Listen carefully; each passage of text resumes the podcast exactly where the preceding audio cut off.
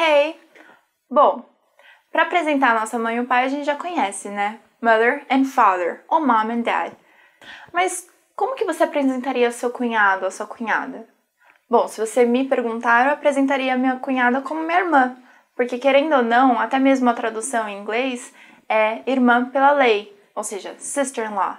E o meu cunhado, irmão pela lei, brother-in-law. Por falar em cunhado, eu trouxe o meu cunhado para trazer mais dicas ainda de inglês para você. Confira com meu brother-in-law. Olá, meu nome é Douglas, eu sou professor de inglês, eu faço inglês desde mais ou menos os 9 anos de idade, não vou falar minha idade aqui, mas já faz mais de 20 anos. E eu tô aqui para dar algumas dicas muito legais de inglês para você através desses vídeos.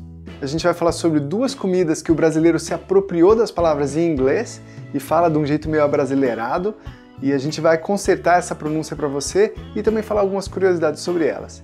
A primeira delas é o cachorro quente.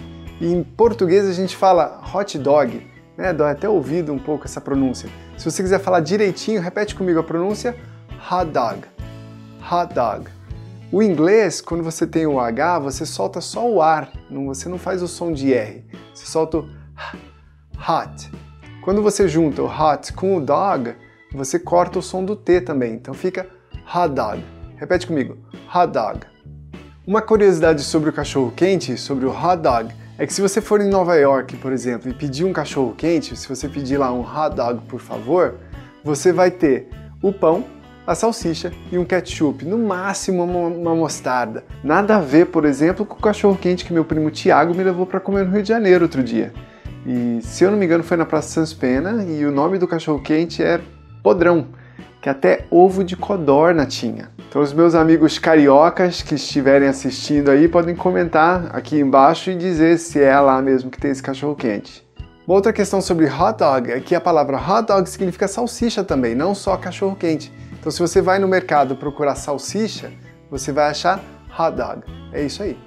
Tá, outra palavra que a gente se apropriou é o hambúrguer. Em inglês a gente fala hamburger. Repete comigo, hamburger hamburger.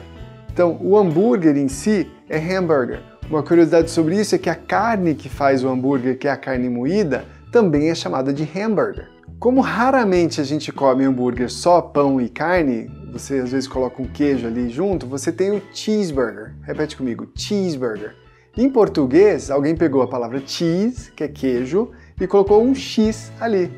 E fala cheeseburger. Né? Em inglês você não vai falar assim, você fala cheeseburger aquele X que tem na frente dos X saladas, cheeseburger, X ovo, X qualquer coisa, é queijo. Isso aí. Gostou? Então curta o vídeo e se inscreva no canal para receber mais dicas do meu brother-in-law também. Não esqueça de comentar e falar o que, que você achou.